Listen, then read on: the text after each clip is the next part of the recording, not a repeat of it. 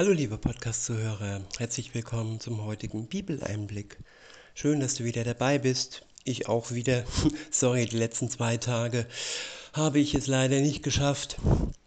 Aber jetzt geht's weiter. Heute bin ich wieder hier und ich habe ein Kapitel aus dem Galaterbrief. Es ist das Kapitel 5. Ich verwende die Übersetzung Schlachter 2000. Ab Vers 1 heißt es, so steht nun fest in der Freiheit, zu der uns Christus berufen hat. Und lasst euch nicht wieder in ein Joch der Knechtschaft spannen. Ja, Freiheit, das ist das kostbarste Gut, was man sich vorstellen kann. Freiheit der Gedanken.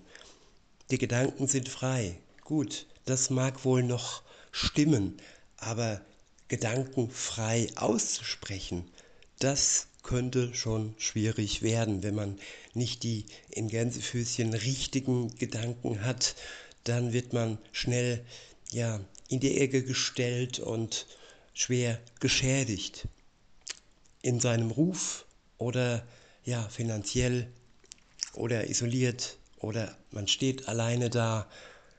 Freiheit ist, was Menschen angeht, nicht immer das, was sie mal war. Aber Freiheit im Glauben an Jesus Christus heißt für uns Befreiung. Befreiung von der Knechtschaft der Sünde. In Vers 2 heißt es, siehe, ich, Paulus, sage euch, wenn ihr euch beschneiden lasst, wird euch Christus nichts nutzen nichts nützen. Ich bezeuge nochmals jedem Menschen, der sich beschneiden lässt, dass er verpflichtet ist, das ganze Gesetz zu halten. Ja, wer sich auf das Gesetz, auf die zehn Gebote und so weiter beruft, der muss es auch halten, nämlich sonst wären es schwere, äh, ja, wären es leere Versprechungen, keine schweren leere Versprechungen, Wenn man sich darauf beruht, dann muss man es auch halten. Wer sich jedoch auf Jesus Christus beruht, beruft, auf seinen Tod am Kreuz für seine persönliche Schuld, ja, der ist wahrhaftig frei durch seinen Glauben an Jesus Christus. In Vers 4 heißt es, ihr seid losgetrennt von Christus, die ihr durch, durchs Gesetz gerecht werden wollt. Ihr seid aus der Gnade gefallen. Ja, die Gnade umringt uns, wenn wir sie ergreifen. Wenn wir dann aber wieder ja, uns am Gesetz festklammern und nicht mehr an der Gnade Gottes, dann fallen wir aus der Gnade heraus. Denn Gott hält uns nur so lange, wie wir diesen Halt und diese Verbindung zum wahren Weinstock aufrecht erhalten. Es ist keine Knechtschaft, es ist eine freie Beziehung, die, die wir freiwillig zu Jesus eingehen können, wenn wir sie wollen. Genauso können wir sie auch wieder lösen, aber fallen dann aus der Gnade heraus. In Vers 5 heißt es, wir aber erwarten im Geist aus Glauben die Hoffnung der Gerechtigkeit. Ich wiederhole, wir aber erwarten im Geist aus Glauben die Hoffnung der Gerechtigkeit. Ja, manche versuchen gerecht zu werden, indem sie die Gesetze und Gebote Gottes ähm, versuchen, krampfhaft aus ihren menschlichen Stärken in Gänsefüßchen heraus ja, versuchen zu halten. Das hat Adam und Eva nicht geschafft. Das einzige erste Gebot war, dass sie nicht von diesem einzigen Baum der Erkenntnis essen sollten. Dieses Gebot haben sie nicht ähm, ja, halten können. Es war nur ein Gebot, aber jetzt sind es zehn und alles andere, was uns Jesus sonst noch anvertraut in der Bergpredigt und so weiter im Gesetz, ja, jetzt ist es viel mehr. Und wer sich dann wirklich ja, so stolz und arrogant hinstellt und sagt, ja, ich bin ein guter Mensch, ich schaffe das, und wenn ich falle und wenn ich ähm, Fehler mache, dann wird Gott mir das schon ähm, einfach so wegwischen. Der Unterschied ist zwischen wegwischen und verzeihen. Wegwischen, das ist die Erwartung von den Menschen, dass ja alle gerettet sind und sie dann wirklich fleißig weiter sündigen können. Das ist ein Trugschluss. Verzeihen heißt aber, dass wir zuvor vor dem Verzeihen bereuen, dass es uns leid tut, dass wir Buße tun, dass wir vor Gott, vor Jesus seinem Kreuz niederknien und sagen, es tut uns von Herzen leid, verzeih uns für unsere Sünden. Dann können wir durch den Glauben ja das in Anspruch nehmen, was er uns schenkt. Und wir erwarten dann im Geist aus Glauben heraus die Hoffnung der Gerechtigkeit. Es ist eine bestätigte Hoffnung, es ist eine Gewissheit. In Vers 6 heißt es, denn in Christus Jesus gilt weder Beschneidung noch Unbeschnittensein etwas, sondern der Glaube, der durch die Liebe wirksam ist. Ja, der Glaube, der durch die Liebe wirksam ist. Und wer seine Feinde lieben kann, der bezeugt, dass er wahrhaftig an Jesus Christus glaubt. Glaube ohne Liebe ist ein falscher, ein verheuchelter in Gänsefüßchen Glaube.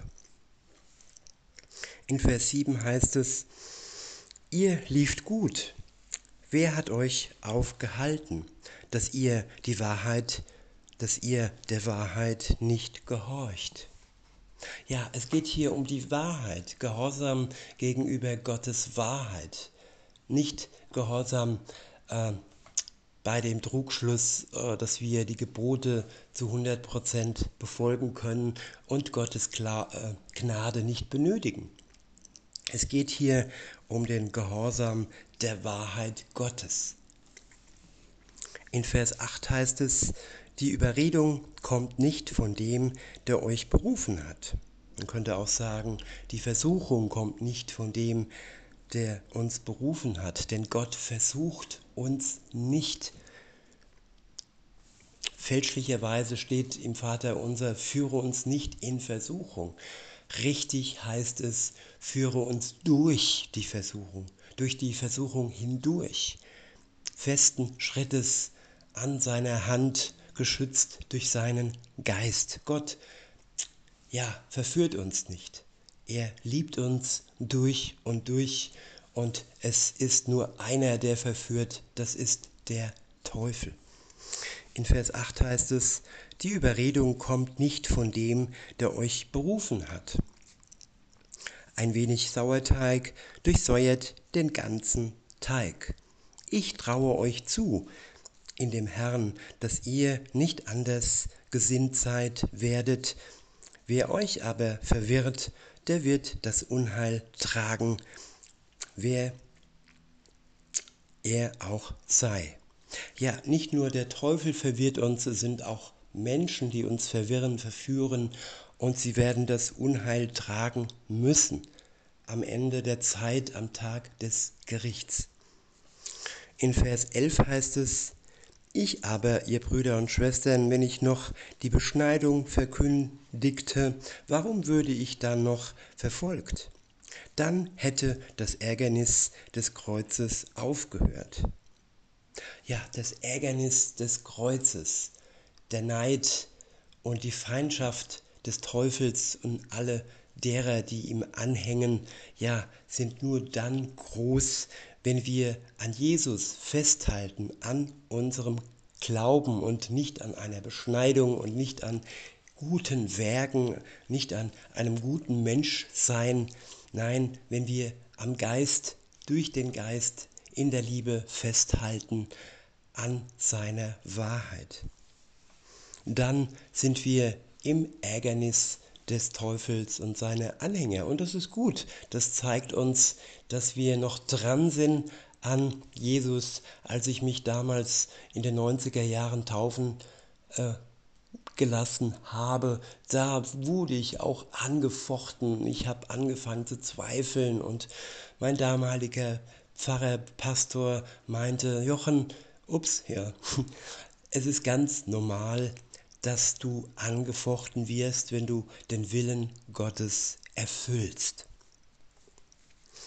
In Vers 12 heißt es, oh, dass sie auch abgeschnitten würden, die euch verwirren. Denn ihr seid zur Freiheit berufen, Brüder und Schwestern. Nur macht die Freiheit nicht zu einem Vorwand für das Fleisch, sondern dient einander durch die Liebe. Ja, nur weil wir Befreite sind, dürfen wir nicht daraus einen Vorwand machen für das Fleisch und für die Sünde, die im Fleisch steckt. Und weil die Sünde im Fleisch steckt, wird es sterben. Aufgrund dessen sind wir dem Tod preisgegeben. Nicht aber unsere Seele, wenn wir an Jesus Christus glauben. Diese wird dann hinübergetragen ins ewige Leben.